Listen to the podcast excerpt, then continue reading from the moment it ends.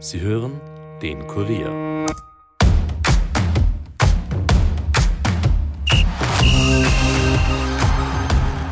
Austria Salzburg gegen Red Bull Salzburg. Ein Duell, in dem es um mehr als nur den sportlichen Erfolg geht. Wenn die beiden Stadtrivalen im ÖFB Cup aufeinandertreffen, geht es auch um Tradition gegen Kommerz oder Original gegen vermeintliche Kopie. Wie viel Austria steckt in Red Bull und wie steht es um den Salzburger Regionalliga-Leader und seine Fans? Das und mehr beantwortet der Kollege Christoph Geiler im Gespräch mit Caroline Krause-Sandner. Viel Vergnügen!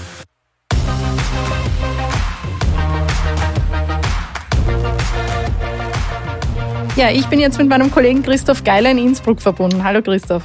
Hallo. Hallo. Ja, wenn man an Austria Salzburg denkt, dann fällt einem, wenn man damals halt schon gelebt hat und, und schon äh, daran gedacht hat, ähm, fällt einem natürlich sofort das UEFA Cup Finale ein. Es fallen einem Meistertitel ein. Otto Baric kommt sofort ins Gedächtnis. Und vielleicht hören wir uns mal kurz an, an was ich da auch gerade gedacht habe. Wir, nur wir, wir sind die Sieger.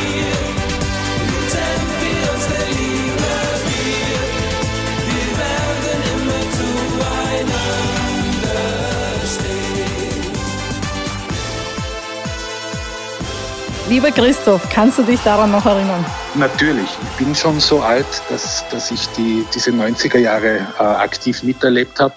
Habe mit einem als Innsbrucker ein bisschen weinenden Auge nach Salzburg geblickt, beziehungsweise nach Wien, wo Salzburg die großen Fußballfeste gefeiert hat. Aber im, im Rückblick war das eine, ein, für den österreichischen Fußball eine, eine, eine großartige Zeit. Und man muss ja sagen, was Austria Salzburg damals geschafft hat, ein Praterstadion oder Ernst-Happel-Stadion zu füllen. Das ist ein österreichweites Phänomen gewesen und, und äh, da, da blicke ich schon gerne zurück. Und wer ist denn jetzt der rechtmäßige Nachfolger quasi von diesem Austria Salzburg, von Casino Salzburg, die ja damals so geheißen haben? Am Papier ist es Red Bull, aber man, in Wahrheit reden wir da von zwei Paar Fußballschuhen. Es ist ein neuer Verein entstanden durch Red Bull. Die, haben, die sind eingestiegen in der Not, in der finanziellen Salzburg und haben den Verein übernommen und haben ihn aber dann komplett umgekrempelt und nach ihren Konzern, äh, nach ihrem Konzernwillen neu aufgesetzt, äh, haben im wahrsten Sinn des Wortes auf die Tradition und die Vergangenheit gepfiffen und deswegen gibt's die neuen Vereinsfarben und, und, und. Äh, neuer Name, neues Logo, alles Mögliche. Und es ist, es ist logisch, dass die Austria Salzburg-Anhängerschaft, die damals den Verein 20, 30, 40, 50 Jahre seit 1933 begleitet hat, dass die, dass ein, ein Teil diesen Weg nicht mitgehen wollte und konnte. Und, und deswegen emotional ist sicher Austria Salzburg der jetzt in der Regionalliga spielt, der, der Verein, der Traditionsverein, den, den es seit 90 Jahren gibt, mhm. auch wenn er zwei, auch wenn er 2005 neu gegründet worden ist. Aber die Fans haben von Austria Salzburg haben erst letzte Woche äh, mit einer spektakulären und für eine Regionalliga sehenswerten Fanchoreografie äh, das 90-Jahr-Jubiläum gefeiert. Na, dann sieht man schon, wo, wo die Tradition ist. Ja, Sie werben ja auch auf Ihrer Homepage mit das Original aus der Mozartstadt. Also man, man hebt sich da auch ganz klar äh, ab von, von dem Red Bull Salzburg, das jetzt ähm, europaweit bekannt ist. Ja, also aber es liegt auf der Hand. Also wenn man, man muss sich ja nur anschauen, was in Weißsitzenheim los ist. Das hat mit Austria Salzburg ja nichts am Hut. Also die, mhm. die haben ja, aber ein, ich glaube am Anfang war mal der Vorschlag, ähm, sie würden eine violette Kapitänsbinde, würde Red Bull gerade noch dulden als Relikt der, der langen Vergangenheit dieses Vereins. Mhm. Und äh, ja, de facto neuer Verein. Sie wollten meines Erachtens auch mit der Vergangenheit brechen und, und ihr Ding durchziehen, ist legitim. Äh, man kennt das von Red Bull. Die machen ganz oder gar nichts, sind nicht für halbe Sachen bekannt und ist bei RB Leipzig nichts anderes gewesen. Also die, da haben sie auch einen Verein übernommen und den dann so hingestellt, wie sie den haben wollten. Aber das, wir reden davon zwei, wirklich zwei Paar Schuhe. Mhm. Und, es ist schön zu sehen, dass, dass beides nebeneinander funktioniert und dass Austria Salzburg trotz dieser Widerstände, es ist natürlich schwierig in einer Stadt, wo ein Verein jedes Jahr Champions League spielt, äh, zu reüssieren, dass man da, dass man Fans überhaupt neue Fans dazu gewinnt und und und. Das ist ja kein, kein leichter Zustand. Trotzdem ist es ihnen äh, trotz vieler Hindernisse und finanzieller und infrastruktureller Probleme gelungen, jetzt in der dritten Liga zu spielen, eine fixe, fixe Größe im österreichischen Fußball zu sein. Und, und wenn man sich die Bilder anschaut und einmal Spiele von Austria Salzburg gesehen hat, das ist Kulturgut und ich finde es das schön, dass, dass die Fans das durchgezogen haben, dass sie sich nicht entmutigen haben lassen und dass sie äh, ihre Fahnen und, und die Emotionen und die Tradition hochhalten. Kannst du uns ein bisschen was über die Fans von Austria Salzburg erzählen? Weil die haben ja eben jetzt ähm, einen großen Teil dazu beigetragen, dass es diesen Verein überhaupt noch oder wieder gibt und so, so ein bisschen aus Trotz auch den Verein gegründet. Wie, wie sind das alles Leute von früher oder gibt es da auch junge, neue Fans? Wie, wie kann man sich das vorstellen? Ich meine, es ist sicher ein, ein, großer Haufen an Idealisten, weil man muss ja Idealist sein, wenn man diesen Weg geht und in der vierten Liga auf diese, vorher war man, hat man Europacup gespielt und schöne Stadien besucht und dann äh, hat man quasi einen kleinen Geografieausflug in, in, in Salzburg und, und Nachhilfeunterricht, äh, weil man Plätze besucht, die man vorher nicht gekannt hat. Es ist für, natürlich schwierig gewesen, alle mitzunehmen, weil, weil das, das der Otto Normalfußballanhänger, dem der jetzt, äh, dem es um, um erfolgreichen Fußball geht, der jetzt vielleicht nicht die, den, den, den Bezug hat oder die große Beziehung zu einem Verein, der ist sicher konvertiert zu RB Salzburg. Mhm. Äh, in, in dieser Zeit, weil Aufbruchstimmung, Kodiara, dann Trapattoni und, und, und, perfekte Inszenierung, eines Fußballspiels. Und umso bewundernswerter ist es, dass sich, dass sich, dass, dass der Verein Austria Salzburg 1500 Mitglieder hat, ist ein reiner Mitgliederverein, wo die Basis und die Fans bestimmen, wo es lang geht. Äh, sie haben Fanclubs in ganz Österreich. Das ist auch bemerkenswert für einen mhm. Regionalligisten und sicher auch dieser Vergangenheit in den 90 90er Jahren geschuldet, wo, wo Salzburg einfach äh, österreichweit begeistert hat und, und, und auch im Osten Österreichs äh, Fans gefunden hat. Und, und die halten das hoch. Natürlich ist es schwierig, einen zehnjährigen Buben heute für Austria Salzburg zu begeistern, wenn parallel in Weiß-Sitzenheim quasi die große internationale Fußballbühne äh, bespielt wird. Mhm. Aber ich glaube, dass das so eine Familientradition dann auch ist, wenn die Eltern aus der Salzburg-Fans sind, dann werden es zwangsläufig auch die Kinder. Und also man ist ja Fußballfan normalerweise von einem Verein sein Leben lang. Das ist ja eine, eine Grundsatzentscheidung. Also zumindest in meiner Generation ja. war und ist es noch so, wenn man mit zehn Jahren, wie in meinem Fall, äh, oder noch früher äh, auf die Nordtribüne vom Tivoli-Stadion geht, dann hat man einen Bezug zum FC Tirol beziehungsweise Wacker Innsbruck und das, das ist dann der Verein, dem man nahe steht und und und. Mhm. Ich glaube nur, dass das heute ein bisschen anders ist. Ja, es ist viel internationaler auch, die, der Fußball und von wem man Fan ist, glaube ich, oder? Ja, und ich kann mir vorstellen, die, die, die, die, die Kids von heute, oder man sieht es eher an den Trikots, die sie tragen, die sind dann ein Fan vom Kilian Mbappé mhm. oder vom Haaland. Und wenn der dann wechselt zu Real Madrid oder wo auch immer hin, dann, dann wechseln die mit und haben dann ein größeres Interesse für diesen neuen Verein. Aber diese, diese, diese ewige Fantreue, die, die ist selten. Und deswegen ist es ja auch so schön, dass es, dass es, dass es diese Austria Salzburg gibt oder dass es in Tirol ist im Moment genau das Gleiche mit, mit Wacker Innsbruck, die in der fünften Liga spielen und, und ein ähnliches Publikumsinteresse haben wie Austria Salzburg. Da kommen auch 1500 Leute zu den Spielen mhm. und es ist schön zu sehen, dass das auch noch gibt. Das Heimstadion von Austria Salzburg ist ja Salzburg Max Clan. Wie, wie kann man sich das oder wie, wie spricht man das überhaupt aus und wie, wie, äh, wie kann man sich das vorstellen? Also es heißt ja offiziell Max Eicher Stadion mhm. und hat, hat knapp über 1500 Plätze. Das Wort Stadion ist es nett, dass das dabei steht, aber de facto ist es ein, ein, ein größerer Sportplatz mit, mit einer schönen Fantribüne. Entspricht natürlich nicht den, den, den Möglichkeiten, die eigentlich äh, Austria Salzburg hat. Aber leider ist in Salzburg, in der Stadt Salzburg, gibt's kein, kein Stadion, keinen Sportplatz mit 4.000, 5.000 Zuschauerkapazität. Und, und das ist das ist leider, leider schade und deswegen muss ja, muss Salzburg ja auch mit dem Cup-Spiel ausweichen nach Grödig. Mhm. Und das war auch der Grund, warum Austria Salzburg seinerzeit, wo sie, wo sie für ein Jahr in die zweite Liga aufgestiegen sind, 2015, 16 glaube ich war das, mhm. äh, haben sie, sind sie nach Schwanenstadt ausgewandert und haben dort ihre, ihre Heimspiele bestreiten müssen, weil eben leider die Infrastruktur in, in, in Salzburg nicht gegeben ist. Genau, das hast du vorher ja angesprochen, dass infrastrukturelle und finanzielle Probleme den Verein jetzt noch begleiten. Äh, wie schaut es denn da mit dem Nachwuchs aus? Ich meine, die haben offensichtlich einen Nachwuchs, also müssen sie haben. Wie kann man sich das ungefähr vorstellen? Also große Improvisationskunst. Also ich habe erst gestern mit, mit, ein, mit, mit Leuten aus Salzburg telefoniert und die haben zwei Plätze zur Verfügung. Einer ist ein Kunstrasenplatz und mhm. da stehen sich dann die, die Nachwuchsteams quasi auf den Füßen. Es ist ihnen aber ein großes Anliegen, äh, die Nachwuchsabteilungen zu bespielen und weil, weil, weil es, weil es geht auch um, das ist ein Drittligist, die können nicht einfach Spieler holen und haben nicht die Möglichkeiten und das finanzielle, äh, den finanziellen Background, dass man einfach von, von überall her Spieler holt, sondern die müssen auf den eigenen Nachwuchs schauen, was einmal toll ist, dass sie das machen und Zweitens ist, sorgt es ja auch für eine gewisse Identifikation ja. mit dem Verein und es ist auch dann auch Fan-Nachwuchs und, und es, ist, es ist toll, wie, wie sie das die trotz aller Widrigkeiten meistern. Äh, ein großer Wunsch, was ich rausgehört habe, ist auch, wäre auch eine Frauensektion, mhm. Frauenfußball. Nur das erlaubt äh, aktuell die, die Infrastruktur einfach nicht. Da bräuchte es mehrere, mehr Trainingsplätze und, und, und. Und das ist scheinbar im Moment schwierig zu, zu, zu handeln. Du hast jetzt gerade gesagt, dass ähm, ein Frauenteam eigentlich ein, äh, ein Ziel wäre, aber momentan nicht möglich. Wie sieht es denn sonst mit dem Status quo aus?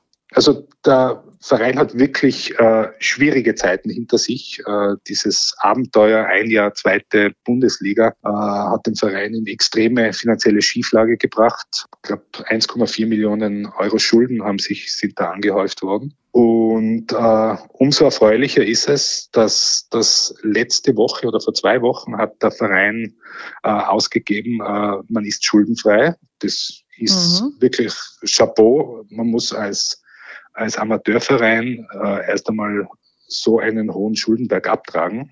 Und da waren auch die Fans groß mitverantwortlich mit Spendenaktionen und, und, und. Die, die haben da mobil gemacht die letzten Jahre, damit, damit der Verein wieder auf, auf stabilen Füßen steht. Mhm. Äh, das ist die eine Erfolgsmeldung. Die zweite ist, was man, was man so hört aus Salzburg, gibt es, wird es bald einen neuen Obmann beziehungsweise Präsidenten geben und der dann die nächsten, die nächsten Jahre in Anlauf nimmt und, und wer weiß, äh, ob der Verein nicht eben ich, ich würde es mir wünschen, irgendwann wieder in der zweiten Bundesliga zumindest aufschlägt, weil da gehört Austria Salzburg Kraft seiner Tradition und, und mit diesen Fans äh, definitiv hin, wenn nicht eine Liga höher. Aber mhm. äh, ich glaube, sie haben aus der Vergangenheit gelernt, dass sie den Weg der kleinen Schritte wählen sollten und nicht einige Hürden überspringen. War das der Grund, warum der Ausflug in die zweite Liga damals so schnell äh, finanziell schwierig wurde? Ja, ich meine, ich kann mich erinnern, da, da sind auf einmal Spieler, Somen Joy und, und, und ich meine, das sind Spieler von Red Bull Salzburg, äh, sind da auf einmal aufgeschlagen und, und ja, das war fast Harakiri mit Anlauf. Dann, mhm. es war einfach die, die, die Infrastruktur nicht gegeben. Jedes Heimspiel war quasi ein Auswärtsspiel. Man hat das Stadion mieten müssen in Schwanenstadt und, und, und. Äh, das, das, diesen Fehler äh, würden sie heute sicher nicht mehr begehen. Umso wünschenswerter wäre es, dass, dass sich in Salzburg was, was rührt und, und, und da irgendwo ein, ein, ein ein Schmuckkästchen entsteht. Äh, das Blaues Linz könnte da vielleicht als Vorbild dienen. Mhm. Die äh, sind auch jetzt einen steinigen Weg gegangen in den letzten Jahren, sind ebenfalls ein Traditionsverein und haben, haben jetzt ein neues Stadion bekommen, haben spielen jetzt Bundesliga und genau so ein Stadion würde, würde Austria Salzburg auch sehr gut stehen. Also das wäre quasi dein Ausblick, wo, wo dieser Verein in fünf Jahren oder in ein paar Jahren stehen könnte. De Fünf Jahre ist vielleicht ein bisschen knapp. Ja, könnte, sollte, weil das wäre definitiv eine Belebung für den österreichischen Fußball. Und ehrlicherweise, äh, Salzburg vertragt locker diese zwei Vereine und es sind ja zwei völlig unterschiedliche Denkmodelle und Ansätze. Und also ich glaube jetzt, glaube jetzt nicht, dass sich dass sich Red Bull und aus der Salzburg groß ins Gehege kommen würden. Äh, das ist, also da, da reden wir zwischen, das eine ist halt Kommerz und das andere ist Kult. Und, mhm. und es ist, ist im modernen Fußball so, es gibt viele so Retortenvereine, wenn ich sie so nennen darf, wie Hoffenheim, Wolfsburg und, und, und. Ja. Und die haben natürlich ihre Daseinsberechtigung. Äh, ich bin ein bisschen ein Traditionalist und ich schaue mir halt dann lieber Spiele an, wo, wo nicht ein Theaterpublikum im, auf den Rängen sitzt, sondern bin da ganz ehrlich, ich, ich rieche gern den Duft von bengalischen Feuern. Das gehört, ich bin so aufgewachsen im, im Tivoli-Stadion und das für mich gehört das zu, einem, zu einer Fankultur. Und für mich ist das wirklich eine Kultur, also mhm. eine Sub Subkultur. Für mich gehört das dazu. Und nichts ja. schlimmer als ein, ein Fußballspiel und ein Stadion, wo es steril ist und wo, wo man sich gegenseitig, wo man die Spieler reden hört und wo, wo es auf den Fantribünen ruhig zugeht. Also. Mhm. Aber wenn jetzt, wir, wir haben vorher geredet über diese Kinder mit den Mbappé-Shirts und so weiter und äh, es gibt ja durchaus immer wieder Krisengespräche äh, auch über den österreichischen Fußball. Was würdest du sagen, glaubst du, braucht der österreichische Fußball Traditionsvereine wie diese, um mehr Emotionalität oder ein bisschen mehr wieder, wieder Fanbindung zu den, zu den äh, groß, größeren, also dann größeren Vereinen oder zu der Bundesliga an sich herzustellen? Ja, man schaden würde es nicht, äh, definitiv nicht. Und, und ich würde mir zum Beispiel auch wünschen, dass der GRK wieder zurückkommt. Ist ein österreichischer Meister. Das würde glaube ich auch, äh, den, das würde den Zuschauerschnitt in Österreich wieder, wieder weiterheben und, und, und es schaut natürlich und jetzt nichts gegen, ich, bewundere wie Dorfclubs wie Altach und, und, und Hartberg und, und jetzt Ried ist jetzt Nummer Zweitligist, aber wie, was die zu Wege gebracht haben. Aber natürlich für einen, für, einen, für einen Außenstehenden, der aus Deutschland oder Italien äh, ein österreichisches Spiel schaut und dann sieht er da irgendwelche Fußballstadien, die nicht diesen Namen verdienen, weil hinter einem Tor Autos herumstehen und, und, und, und die Kulisse ist überschaubar. Werbung ist es dann nicht. Nie, mhm. wirklich, jetzt will ich, soll keine Kritik sein an, an, an diese kleinen Vereine. Die haben wirtschaftlich gut gearbeitet, haben auch, haben sie, haben auch, haben auch ausgenützt, dass Traditionsteams wie vor meiner Haustür Wacker Innsbruck zum Saugrausen äh, gewirtschaftet haben.